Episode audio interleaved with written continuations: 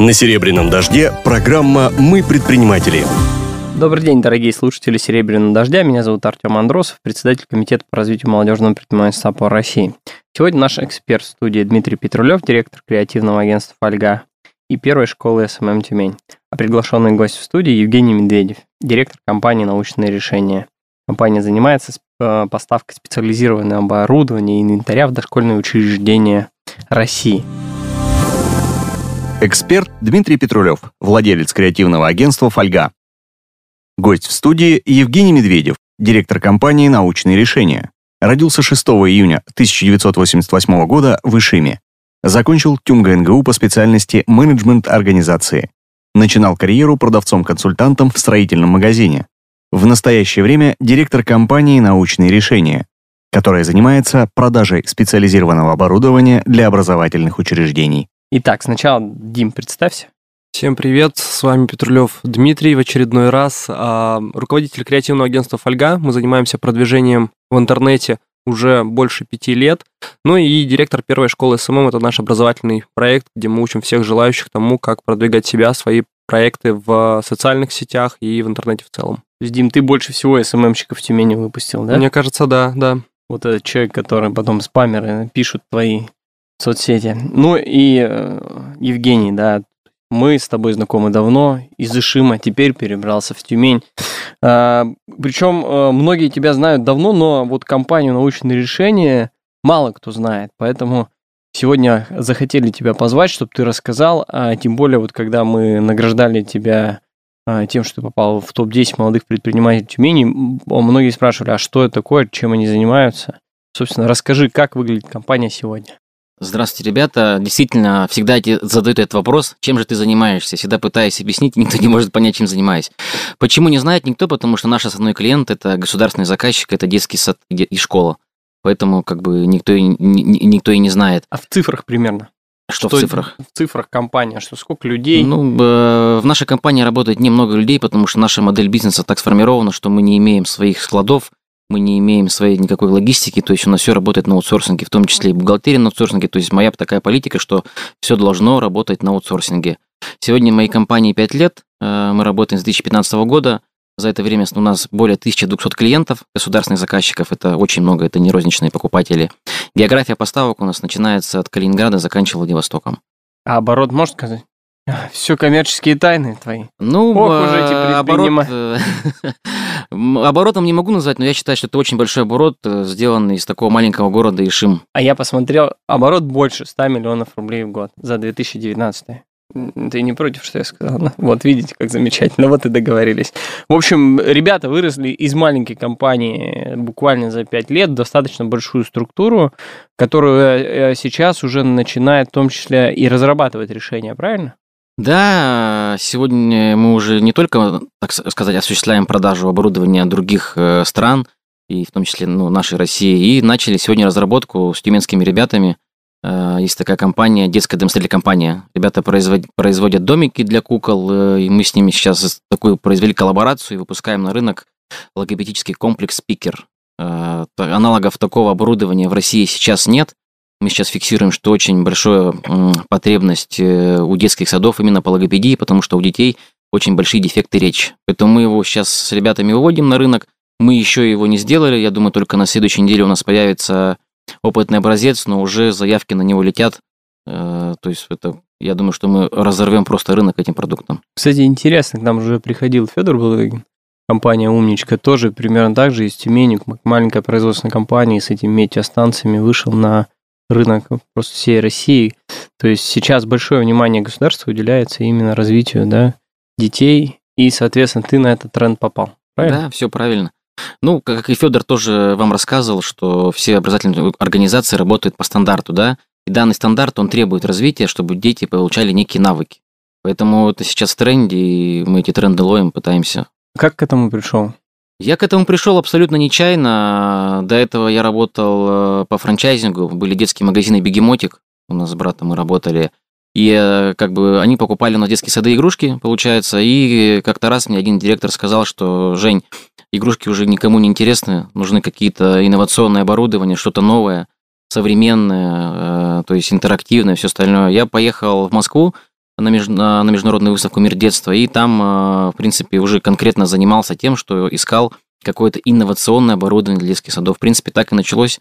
Начал предлагать сначала местным детским садам, потом понял, что не- зачем себя ограничивать одним городом. Взял телефон, ноутбук, начал сам изначально звонить в разные регионы, предлагать, увидел, что обратная связь есть, что это потребность в этом очень большая.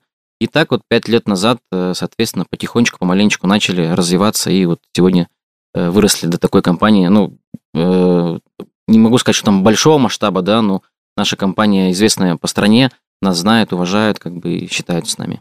А с братом в итоге разошлись по бизнесу тому? Да, брат э, до сих пор занимается этим бизнесом, но вы знаете, что там это как раз был перелом 2014 года, то есть розница очень сильно пострадала с этого времени, ну и ни для кого не секрет сегодня, что э, как мощно развивается e-коммерц, то есть абсолютно бессмысленно заниматься этим сейчас в розницу, то есть ну очень большая конкуренция с e-коммерцем. Но при этом, когда вы были франчайзи, вы тоже достаточно успешную компанию выстроили. Сколько у вас было точек? Причем из Ишима? У нас было пять магазинов, получается, в Ишиме был один, Заводуковский, Лутеровской было в Тюмени, две точки у нас. То есть, да, мы неплохо развивались, но вот э, эти переломные моменты, 2014 год, как бы очень много покосили не только нас, но и по всей стране мы же общались с всеми франчайзи-партнерами. В итоге госзаказ, на твой взгляд, это перспективный сейчас рынок? Туда достаточно легко выйти? Или это какое-то сложное такое направление?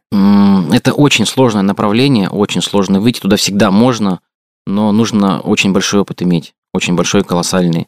Потому что э, все думают, что зашли на госзакупки, слили какую-то, да, товар, и давайте сейчас будем поставлять. Но нужно иметь очень большой багаж знаний, потому что работа с техническим заданием, то есть заказчик, прежде чем выставить какую-то закупку, он описывает технически, и не всегда ребята все это техническое задание читают правильно.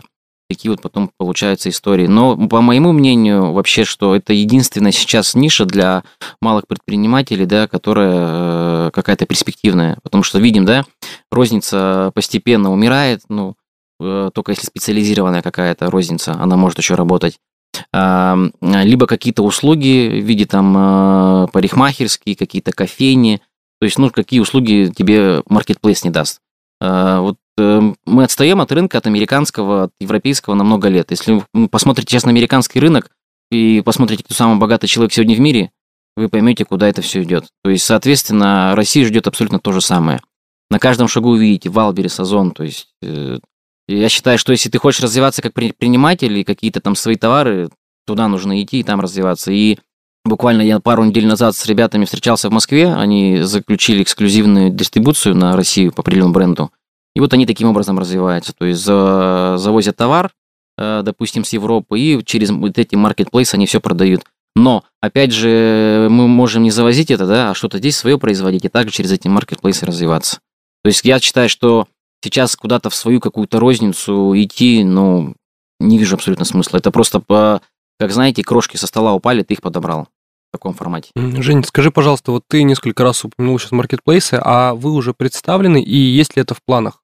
Э, Дмитрий, нет, у нас э, рынок э, наш, ну, в принципе, это госзакупки, да, основной покупатель это госзаказчик. Ну, то есть розницу вы не планируете через маркетплейсы? Пока- Мы сейчас отдельное направление запускаем, но это для розницы. Но по маркетплейсам два года назад мы летали на встречу производственную в Тайвань. И как раз-таки вот нам рассказали, куда это все двигается, в том числе и государственные закупки. Чтобы вы понимали, в Америке сегодня даже государственные заказчики э, имеют платформу на Амазоне, там все покупают. То есть сейчас перед нами стоит задача, мы недавно заключили соглашение с компанией со с Екатеринбургской школьной лига, мы будем запускать свой маркетплейс, ну как будем, постараемся это сделать, маркетплейс именно для образовательных организаций, чтобы им было удобно заходить на эту платформу и чтобы это было все в рамках двух законов. Госзакупки работает по законам 44 по 223 федеральному. То есть и у нас в планах организовать такую площадку для производителей, чтобы они могли там размещаться, и самое главное, чтобы было заказчикам там удобно работать.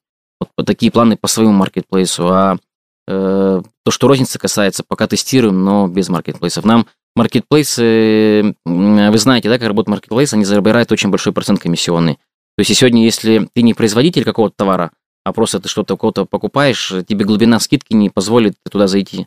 То есть, насколько я сейчас знаю, по-моему, э, по-моему, э, Валбери забирает 25% от каждой продажи. То есть вы должны понимать, сколько должна быть у тебя маржа, чтобы тебе что-то еще осталось. То есть, получается, ребята из Ишима решили построить свой маркетплейс на всю Россию, если я правильно услышал, который, э, через который, соответственно, будут осуществляться в дальнейшем закупки для детских садов и других учреждений. Я правильно сейчас понял? Да, все правильно. Вот эти мысли на будущее, да? А, то есть вот, вот так просто развивается маленький ишимский бизнес, да? Ну, уже его Ишимским сложно назвать. А в итоге ты офис сюда перевез? Сотрудники э, здесь или там? А, Частично а, здесь, частично там. То есть э, нас э, коронавирус, вот эта вся история научила вообще работать мобильно удаленно. То есть мы даже можем в офис не ходить сейчас, абсолютно. А есть офис? Да, есть. Так отказывайся, надо оптимизироваться. Что ну, ты? вопрос в том, что я не могу пока от офиса отказаться, потому что мы набираем новых сотрудников. Пока мы новых сотрудников не наберем и не обучим, мы на удаленку уйти не можем. Поэтому при- приходится постоянно находиться в офисе. Пока так. А не пробовал удаленно сотрудников принимать? Э, У нас очень сложный бизнес, очень. Это не розничный магазин, это очень сложно. То есть мы даже не Я- можем Я не нанять знаю ни одного предпринимателя, который бы не назвал свой бизнес сложным, легким, Лёгким, да.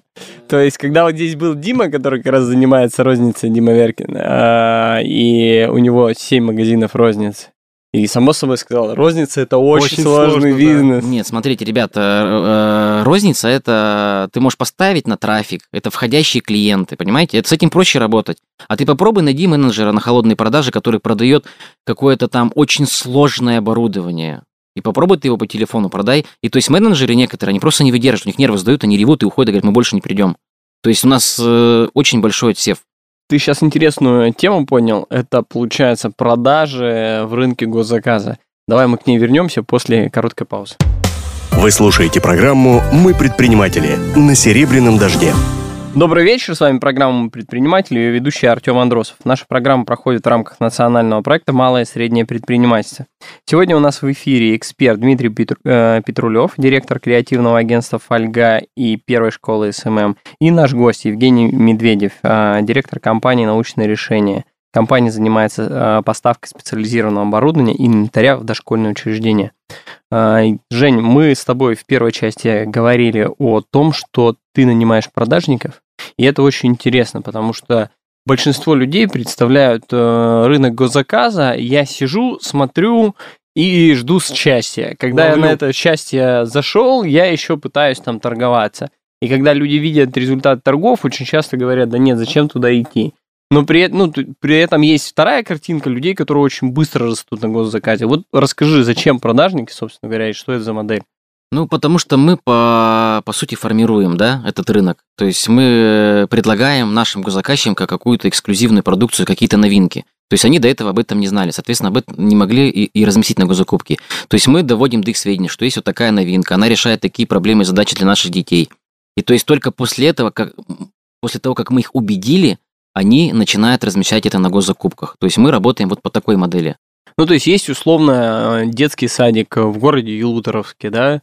У, у заведующего этого садика стоят задачи там развития детей, есть федеральный государственный образовательный стандарт, что она должна делать, но при этом, собственно говоря, как это делать, ну, не сильно кто-то знает, правильно? Абсолютно ты прав, а об этом никто не знает, и, и они не- об этом не могут знать. Э, Почему? Потому что мы, в свою очередь, ездим на, на международные выставки, на российские выставки, мы это все отслеживаем и отбираем самое лучшее. Соответственно, мы вот эти наработки уже им предлагаем. То есть они от нас узнают об этом, об этих новинках. Твои продажники зв- звонят в это заведение и рассказывают, знаете, что есть вот такое решение, на него есть вот такие рекомендации, оно попадает туда, и если вы захотите закупать какое-то оборудование, соответственно, вот одно из вариаций, правильно? Да, все верно. И как раз-таки мы хотим маркетплейс сделать для чего? Чтобы заказчик, да, директор детского сада или методист, чтобы он зашел а, на наш маркетплейс и увидел, какие есть товары, то есть развернуто. Сегодня рынок у нас как работает? Э, ну, допустим, производители. Они выставили картинку, чуть-чуть описали, то есть минимум контента. Но мы хотим именно нагрузить контентом, чтобы человек зашел, ознакомился, какие он вопросы решает, да, данный продукт, еще что-то. В таком формате работать. Ну, иногда из описания очень сложно понять, как это будет работать в школе. Ну, то есть это же это еще обучение, как правило. То есть одно дело купить. Я просто в 2013 году пытался поставлять э, в учебные заведения Играй развивайся. да, комплексы по развитию детей через Kinect. И одно дело поставить, а потом, когда ты приходишь и говоришь, что есть такая штука, как Kinect, ты можешь двигаться, он тебя считывает, и это как-то там взаимодействует с тем, что происходит на экране. Они говорили, что за магия, да. Сейчас это абсолютная норма. И э, за это время обновился, омолодился, как можно сказать, наверное, руководительский состав. То есть И всё равно- педагогический да, педагогический, то есть директор и методист, он молодеет, соответственно, новые технологии, да, он изучает, смотрит, что нужно. То есть раньше как-то было с этим сложнее намного, сейчас проще становится. Жень, расскажи вот про прошлое, то есть э, когда вы запустились и как вообще, какие этапы проходила компания, как быстро вы росли и э, что вообще с компанией сегодня уже, то есть на каком вы этапе, какие дальше перспективы? Ну, мы вообще, раз- раз- вот эти все пять лет мы развиваемся очень активно. То есть, по- если взять э, объем продаж, мы первые два года росли в три раза, последние два года мы растем в два раза. Э, то есть я понимаю, что чем, чем дальше, тем нам сложнее расти, поэтому э, и появляются вот такие новые идеи, о чем я говорю. То есть вот, вот мы идем в этом в, новом направлении, то есть решений, как еще больше нам увеличить объем продаж. То есть это какие-то новые абсолютно решения, э, чего еще на рынке нет. То есть мы должны предложить на рынке сделать то, чего абсолютно нет. То есть вот в этом направлении мы двигаемся. То есть, соответственно, это история про, ну, я так понимаю, что вы разово что-то продали одному из заказчиков и идете к следующему, а теперь хотите еще допродавать что-то тем, кому уже продали, например, один из комплексов ваших, да? Э, Мы вообще э, начинали, допустим, пять лет назад с одного товара. Угу. Мы, во-первых, расширяем товарную матрицу, во-вторых, расширяем э, клиентскую базу. Плюс ты правильно сказал, еще повторные продажи мы тоже делаем также. То есть бизнес постоянно развивается, растет. И каким ты его видишь через 5 лет, 3-5 лет? То есть какие это объемы, где вы находитесь в Тюмени или планируете переезжать, может быть, в Москву? Что будет происходить с бизнесом? Ну, я не могу сейчас э, вот так взять и спланировать такое сложное время, потому что реально сейчас мы наблюдаем по, э, по ситуации как. Люди сейчас зажались и в ожидании сидят. То есть и меня это тоже напрягает, потому что я не могу понять, как мы развиваться будем, чего ждать. Сейчас все сидят и денежки в кармашках держат и ждут, что будет дальше. Поэтому так вот на 5 лет э, планировать, наверное, не стоит.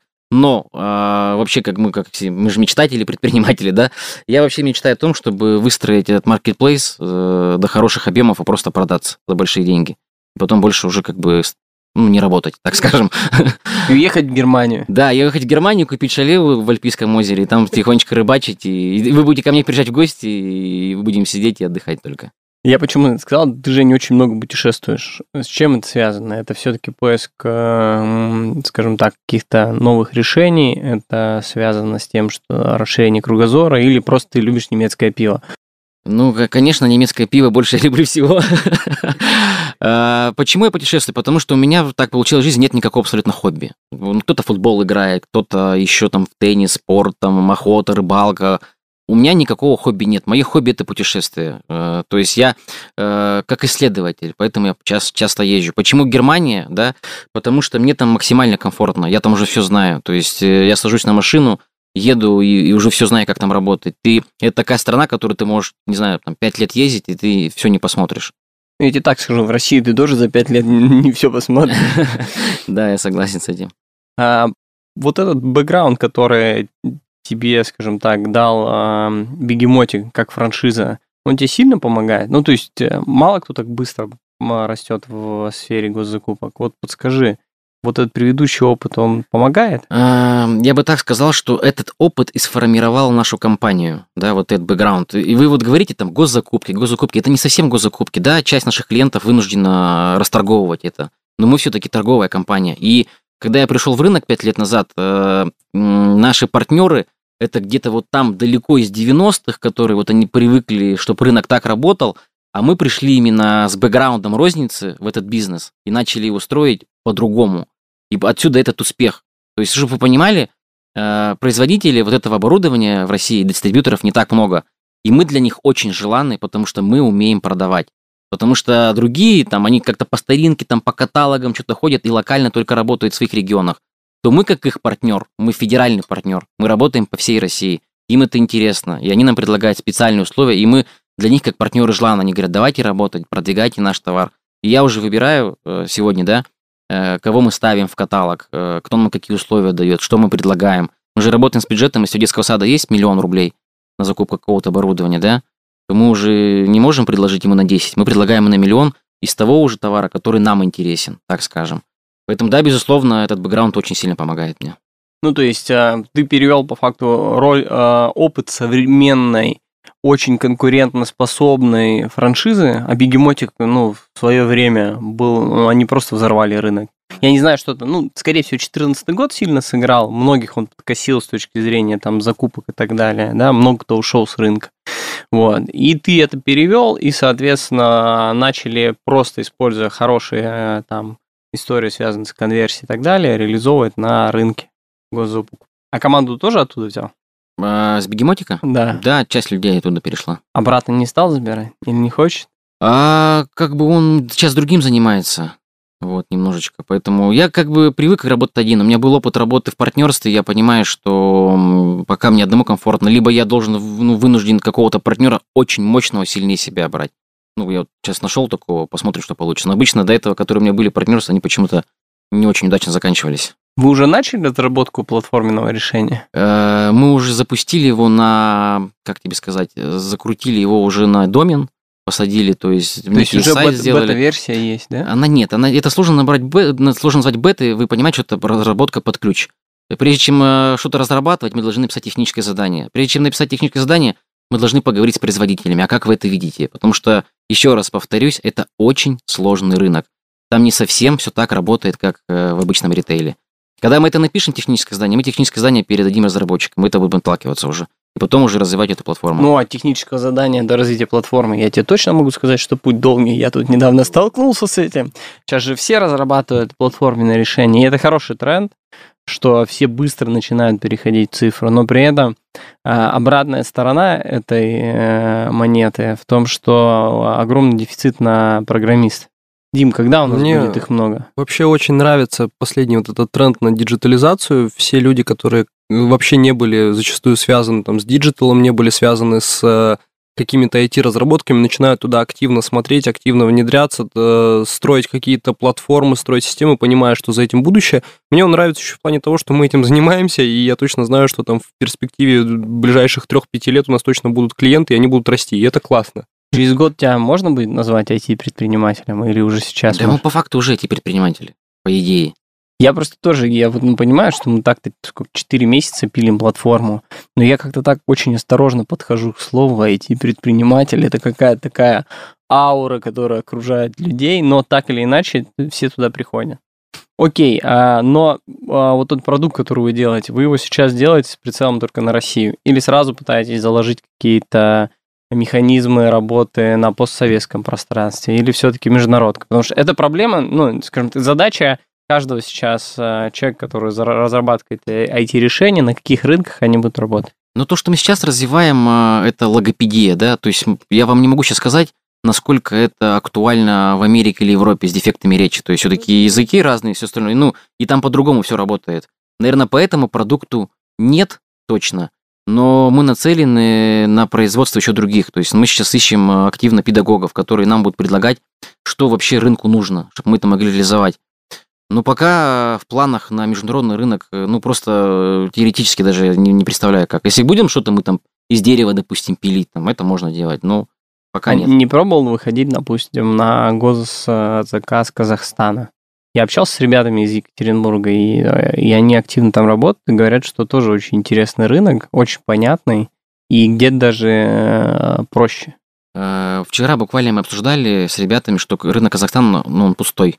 То есть там нет конкуренции, но, как сказать, Понятно, что любой рынок специфический, э, это рынок там восточной страны, там есть свои понятия и так далее. Ну, и это везде есть, да. Э, культурные особенности никто не отменял. Но при этом, то есть, они пошли в это, то есть, большинство закупок сейчас делается все равно так или иначе на рынках госзаказа. И я, как понял, их законы более лояльны к непосредственно к предпринимателю. А с чем они заходят туда? Ну, ребят, с которыми мы общались, они туда изометрические приборы поставляют различные, э, в том числе не только российские. Да, но сам смысл, о чем я, допустим, узнал, если в России в среднем заходит на закупку 3-5 да, а, поставщиков, то в Казахстане настолько легкий вход на этот рынок, что в среднем заходит 15-20.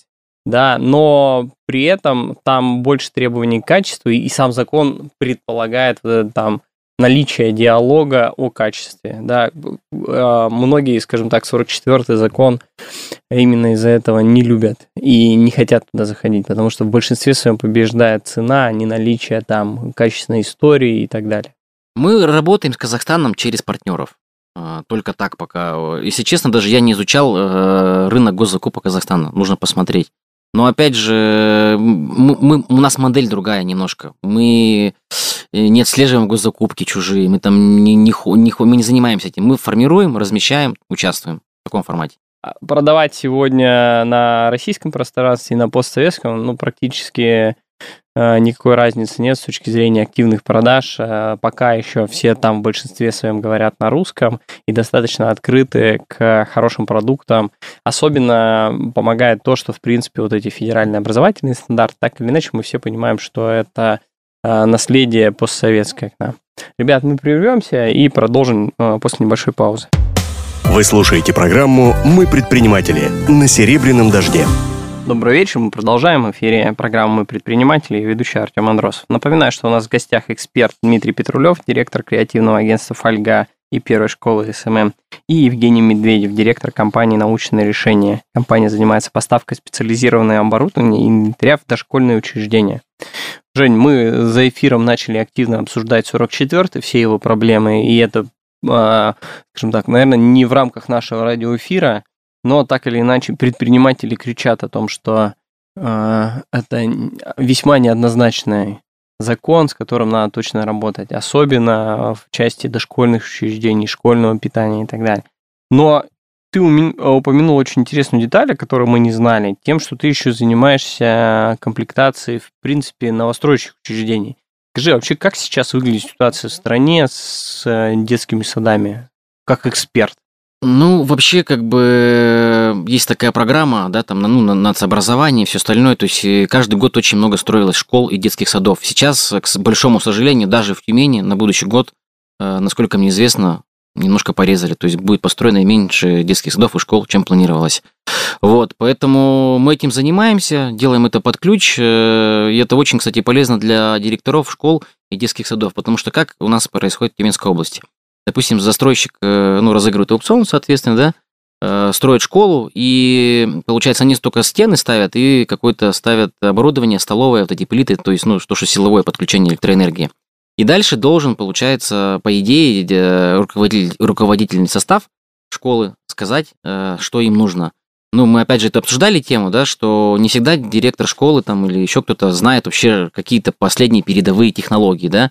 И то есть мы в этом плане тоже очень хорошо помогаем. То есть мы приходим, э, смотрим, что в школе построено, что мы хотим э, увидеть для детей. То есть последнее э, новейшее лабораторное оборудование, там они тоже регулируются Министерством образования, да, там 465 Просвещение приказ. в данном случае. Да прошу прощения, 465 приказ есть, мы по нему работаем, все оборудуем, то есть, ну и сейчас мы планируем сделать такие типовые решения, сейчас стройки все, ну не все, большинство, есть типовой проект я имею в виду, что постройки, мы сейчас хотим инвестировать деньги, это не очень немало, именно в типовой проект э, дизайнерские решения. То есть сейчас очень же модно, да, вот этот весь дизайн. Мы видим, как меняется аэропорт, мы видим, как э, меняются улицы, города. То есть мы хотим сделать готовое решение, дизайн для наших тюменских школ, что-то такое именно новое, современное. Школы садиков.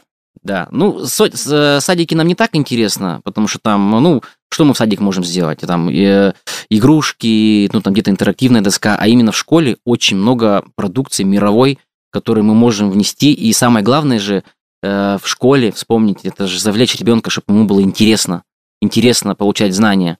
И, и сегодня очень много этого оборудования мы хотим интегрировать э, в новую школу Тюменской области. А вообще, то есть, ну, мы с тобой примерно ровесники. Насколько сейчас школы отличаются от тех школ, в которых мы учились? Это вообще кардинально две разные школы, если честно. Действительно, сейчас государство не жалеет денег на школу, на, на начинку. То есть, если помните, там этот, уроки географии, когда вот эти вот э, карты передвижные на проволоках, когда учительница нервничает, там дырки делает этой указкой, то сейчас вообще все есть, модель человека, там если по физике там все эти опыты ты можешь проводить, микроскопы современные, то есть, ну, действительно интересно. Плюс это интерактивное программное обеспечение очень много. Ну, представьте, допустим, показать э, на интерактивной доске там модель э, самолета, там, двигателя в 3D-модели, как это работает. Это действительно захватывающе интересно. Жень, скажи, пожалуйста, вот всегда, когда внедряются какие-то новые технологии, сколько раз там, мы убеждались бизнесом с банальным внедрением там, CRM-систем в какой-либо бизнес, а тут, мне кажется, это вообще острая проблема. Когда вы внедряете вот такие вещи, нужно же еще и обучать персонал, то есть учителей, готовы ли они вообще с этим работать сегодня, и если, может быть, у вас такой продукт, когда вы не просто принесли оборудование и поставили его, но еще и обучили весь персонал, чтобы они знали, как с этим работать. Дмитрий, это очень правильный вопрос. Действительно, без обучения это оборудование, это просто бесполезно. Скажу так, что ситуация меняется, о чем мы говорили, да, что молодеет педагогический состав. Э, чтобы вы понимали, раньше мы продавали оборудование, и у нас как бы было по воронке, там, ну, позвонить, спросить, как, как вообще оборудование нравится, не нравится. Примерно, ну, не соврать, 40% это оборудование не доставали из коробок. Оно стоит до сих пор в коробках. Мы задаем, почему так происходит. Они говорят, мы просто не знаем, как с ним работать и боимся. И то есть наша сейчас задача, особенно в новостройках, если мы что-то делаем, мы проводим ряд обучения для педагогов, чтобы они на этом работали, чтобы это не просто так висело. Не просто так были потрачены бюджетные деньги, чтобы, ну, знаете, там как бывает, когда открывается школа, приходит, ну, у нас же всегда же губернатор приходит, там еще кто-то приходит, что, смотрите, какая у нас современная школа. Э, то есть мы работаем над тем, чтобы дети все-таки этим потом пользовались, и педагоги. Да, я последний раз, наверное, заходил, лет 7, 8, 10 назад в школу, э, я как раз э, замечал такие штуки, что... А, в садик, когда мы выходили, в 2013 году продавали продукцию игры «Развивайся», и я видел, что есть интерактивные доски, но они в розетку даже не включены. И более на того... них это- маркером пишут, да? Ну, то есть там э, это не смешно, ну, то есть и это достаточно большая проблема, то есть она есть интерактивная, она стоит там 200-300 тысяч, дай бог, и, но ее одно не знает, как включить, а, или надо вызвать технического специалиста, чтобы он ее подключил. Ну, понятно, что это очень тяжело, да, то есть сейчас это быстро меняется, да. А скажи, вот э, э, старые школы, они э, легче обновляются или все-таки, вот, ну, условно, я завтра хочу ребенка отдать, мне смотреть школу-новостройку или такую школу с деловой репутацией там, и так далее? Мы же всех хотим детей получше пристроить. Ну, я думаю, что нужно смотреть в первую очередь на педагогический состав, потому что какое бы ни было оборудование, нужно смотреть, какие педагоги, потому что ну, сегодня мы понимаем, что наши дети будут сдавать ЕГЭ, и от этого ЕГЭ зависит э, дальнейшее его будущее, да, то есть, ну, как бы я вот, если честно, уж заходить, то есть я вообще против этого ЕГЭ, ну, реально, то есть э, есть талантливые дети, которые не сдали ЕГЭ и просто не получили какое-то дальнейшее образование и где-то остались а Жизнь давайте начнем на- с того, что а предпринимательство, да, вот хорошо, что сейчас опора России проводит э, вот такие мероприятия, кафедра предпринимательства, да. Вот тебя кто-то учил на предпринимателя? Или тебя, может, Дима, кто-то Да, в учил? основном учили, Подожди, он ко мне в 2014 году с этим пришел. да, потому что негде было поучиться. Артем говорит, научи. Мы же это все делаем интуитивно. И вчера вот э, мы, у нас работает парень, Артем, он студент, он э, учится в ТГУ, и как раз таки говорит, блин, классно, что сделали эту кафедру предпринимательства. Потому что я, говорит, понимаю, мне, говорит, интересно идти на кафедру, потому что там тот же Валера Гуд, там, да, он там прям рассказывает, Валера нам рассказал вот это там, то есть и- и опыт, да. И, говорит, у меня, допустим, там есть преподаватель, который преподает мне какой-то маркетинг, ну, понятно, что, говорит, Филипп Котлер, там это все основа, база, но что он говорит нового? Филипп Котлер когда написал основу маркетинга? Когда это было? Понимаете, что сейчас мир как меняется? То есть мы должны уже, там, не знаем, ты должен приходить и рассказывать им, как трафик настроить, да, там, чтобы мы таргетологов растили, потому что сейчас таргетолога найти сложно, там. Э, Менеджер по продаже найти сложно. Вот мы чему сегодня должны учить, чтобы завтра что-то у нас нормально было. А у нас экономист, юрист, э, самое там топовое, что менеджмент какой-нибудь там. Я тебе так скажу, я удивился. а, К нам в этом году на работу пришел парень, который два года был финалистом а, проекта «Это бизнес-детки». И он, кстати, сейчас а, проходит в Тюмени, и в этом году мы 1800 человек обучаем. И парень 18 лет, поступив на первый курс, зарабатывает, кроме нашей работы, примерно 40-50 тысяч, продавая какие-то товары то ли на Авито, то ли на Амазоне. И то есть этими, э, этим э, вещам он научился там э, в школе. И когда мы начинаем реально искать сегодня кадры, вот такие ребята, которые какую-то подготовку прошли, они, конечно, ну, прям на вес золота. Но при этом большинство, скажем так, не окунаются в эту систему. Но так, э, школьная система сильно разворачивается э, в эту сторону. Вузовская, да, тоже тяжело идет, но разворачивается. Ты за- задал вопрос. э, на твой взгляд, какая она система должна быть, чтобы там вот завтра было как можно больше предпринимателей? Ну, говорю, что получается, мы же работаем в стандартах. У нас очень большая бюрократия, и мы работаем в стандартах. Чтобы эти стандарты развернуть как-то, ну, уйдет очень много времени. Я считаю, что должна быть какая-то э, общественная нагрузка, какие-то общественные организации, профессиональные, которые все-таки занимаются вот этой профориентацией. Чтобы дети могли уже учась в 11 классе понять, чего они хотят. Не знаю, как вы, поступали в университет, но я поступал по принципу, ну, что там есть там вообще, да, здесь поблизости, и чтобы поступить, и чтобы легко было учиться, ну, то есть в таком формате, да, то есть я не знал еще в 11 классе, кем я буду. А если бы мы какую-то профориентацию делали э, в школе, да, там она есть, не знаю, сейчас есть, когда мы учились, помните, УПК там, там на водителя на какого-то, там, на, на парикмахера, еще что-то, на какое-то что-то было минимальное.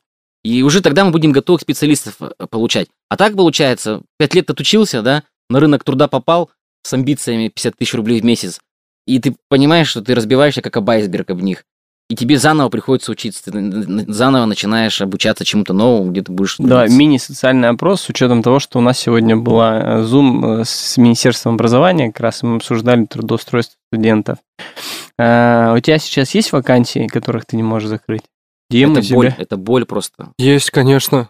Я, я тоже могу поплакать, но я вам так скажу, с той стороны, со стороны вузов или, допустим, департаментов занятости, с кем мы тоже ведем активный диалог, обратная сторона медали, они говорят, что огромное количество людей, которые не могут трудоустроиться, но вот э, найти этот какой-то буфер, э, потому что те ребята, которые приходят, ну, да, у него есть диплом, а, но уровень профессиональных компетенций, ну, точнее, их профессиональных компетенций как таковых нет, да, то есть э, человек отучился там 5 лет на государственное муниципальное управление, да, мы понимаем, что он может быть чиновником, а менеджером по продажам, ну, навряд ли, да, то есть и здесь, но сейчас идет прям э, сильное изменение. Сколько у тебя сейчас вакансий?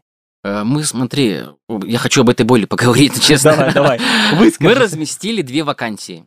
А, офис-менеджер, то есть это человек, который занимается документооборотом, отправка корреспонденции, то есть какие-то общие вопросы. И вторая вакансия была менеджер по продажам, то есть человек, который обеспечивает приток финансов в компанию. Э, за два дня на отклик э, офис-менеджер было 170 откликов на HeadHunter. 170. Угадайте теперь, насколько было откликов на менеджер по продажам. 5. из них там, получается, как, как сказать, из них, в общем, из них было 0, которые бы нам подошли. Ну, менеджер по продажам же такая очень тяжелая, э, условно, профессия. Причем все их ищут, но при этом никто туда не хочет идти, потому что, опять же, предприниматели заворачивают это следующее. Ну, чувак, я тебе дал э, топор, иди руби, принеси дрова. Да, не принесешь дрова, значит, ты плохо рубишь. Но и это логично со стороны предпринимателя. Но со стороны человека он всегда начинает там, можно найти тысячу оправданий, почему ты не порубил. Поэтому э, вакансия офис-менеджера намного ну, легче, поэтому... Понятнее. Ну, понятнее, да, понять. скорее всего, понятнее, да, ты правильно сказал. Потому что, опять же, то есть для того, чтобы продавать твой продукт, надо как минимум знать 44 ФЗ, и надо... Нет, ему не надо ничего знать. Ему нужно просто донести... Вот самое главное, что ему просто нужно донести, что это классная вещь и какие она задачи решает, как в любой продаже, в принципе. На самом деле мы уже, и не только мы, я несколько раз за последние два года слышал о такой инициативе, как создать школу хороших продажников. Я знаю, что они сейчас есть удаленные, но вот какой-то практической реализации этого, ну, найти очень сложно. При этом сегодня, ну, обучиться хоть на кого можно. Я, знаешь, тебе что скажу, допустим, э, для нас боль, и я вижу эту боль сейчас у многих, это проектные менеджеры. Но не проектные менеджеры, э, скажем так, в понимании пятилетней, а project manager, да, то есть это новая специальность человека, который в IT да, э, ведет проекты. И это отдельная дисциплина, там есть определенные законы жанра, но сегодня можно там на курсах в онлайне за 6 месяцев этому обучиться. И мы от души советуем. Я просто в феврале сам хотел пойти учиться уже, потому что я ну, понимаю, что достаточно старая информация с точки зрения управления проектами. Вот про это можешь не говорить, про старую формацию, но Дима помоложе немножко нас, а нам уже с тобой за 30, да? И я просто удивляюсь, когда вижу пацанов 21-летних, что они делают вообще. Я просто смотрю на них, думаю, а, а что, так можно было? Там ребята шьют одежду, да, там какие-то худи, э, льют трафик на Инстаграм, там, делают обороты там а-ля 2-3 миллиона в месяц, как бы. А мы что, а мы там а, думаем о чем-то глобальном, там, и так космических проектах. А тут молодые ребята на пяточки наступают уже. Мне, мне нравится, как Женя легко оперирует этими молодежными терминами. Худи, там, трафики, вот это все. Это Не, ну он почти хипстер. Сейчас Почти бороду хипстер, отрастит, и всё. и поехали. Жень, а можно, наверное, один такой важный вопрос с точки зрения предпринимательства, с точки зрения тебя как человека. Скажи, пожалуйста, а ты сегодня счастлив или нет? Э, Слушай, это такой, ты очень опять правильный вопрос, Дима, задал. Вообще, у меня есть все в моей жизни, чтобы быть счастливым. Реально. У меня мои потребности закрыты все максимально. У меня вообще есть все. Все, что может пожелать 32-летний молодой человек. Но э, я так устроен, что я постоянно недоволен чем-то. Это, ну, как бы, и для того, чтобы идти дальше. И сейчас как раз-таки такой вот, когда ты обретаешь, закрываешь все свои потребности, и ты начинаешь задумываться. А, Типа, знаешь, там, а что, зачем я живу? А что, что ну, ну, понимаешь, такие вопросы задаешь о предназначении. Поэтому э, я забыл, что ты спрашивал уже. Счастлив ты или нет? Да, счастлив. Круто. И еще один вопрос. Рад ли ты, что когда-то давно ты выбрал вот этот путь предпринимателя, а не стал наемным сотрудником? Или все-таки это какой-то был твой, может быть, э, неправильный выбор, как тебе кажется? Ну, давай так скажем, что, в принципе, я в найме нигде не работал никогда, по идее, да, ну, там, где-то на каких-то там знакомых, на родственников, то есть так, чтобы прийти там куда-то на работу устроиться, я никогда не работал. Э, Сейчас, конечно, когда у меня все в порядке, я счастлив, да, так сказать. Конечно, говорю, хорошо, что я предприниматель. Но ты знаешь, когда были провалы, а они у меня были очень жесткие, когда у тебя нет ни копейки, когда вообще ты приходишь домой, у тебя двое детей, жена, и у тебя нет денег, вообще просто их нет. Реально ты думаешь, блин, на, нафиг я вообще ввязался в это предпринимательство. Работал бы где-нибудь там в найме сейчас, стабильно получал зарплату. Все бы у меня было по плану. Когда сейчас, э, конечно, по-другому я мыслю. И кризис не так, э, э, скажем так, бьет. Но опять же, надо понимать, что ребята строили розничную сеть из Ишима, да, и 14 год, ну, мы все знаем, как очень сильно всех ударило. Я помню, я приезжал примерно в этот период к ним в Ишим, и было видно, что, скажем так, настроение не самое оптимистичное, но, опять же, все, что не убивает, делает нас сильнее. Я понимаю, именно 2014 год э, заставил искать новые решения, и они были найдены. Я считаю, что вообще кризис, вот, ну, по мне, допустим, я помню 2008 год кризис мировой финансовый, я какой-то бизнес организовал успешный. 2014 год, то есть для меня кризис как бы это, ну, перерождение э, к чему-то новому. Я так понимаю, скажем. в этом году мы тоже чего-то ждем, да? Не, так уже все говорят, что в 2020 году все пилят IT-стартапы. А, Если посмотреть сегодня тенденции там венчурного рынка, они тоже сильно развернулись, потому что а, большое количество капиталов хочет зайти на этот рынок, потому что даже самые, скажем так, э, люди, которые сторонились этой темы и избегали всячески, те инвесторы, которые всегда говорили, что я буду инвестировать только в производство, сегодня говорят, что я готов рассмотреть технологические компании. И это 100% э, выведет э, большое количество предпринимателей на абсолютно новый для них рынок и абсолютно новые знания. Мы точно увидим э, хорошие звезды. Ребят, нам надо заканчивать. Э, С вами была программа «Мы предприниматели». Сегодня у нас в гостях э, был Дмитрий Петрулев, Евгений Медведев и ее ведущий Артем Андросов. Слушайте нашу программу каждый четверг в эфире «Серебряного дождя» на 91.2 FM. эм. Спасибо. Программа «Мы предприниматели». Слушайте каждый четверг с 18 до 19.00 на «Серебряном дожде».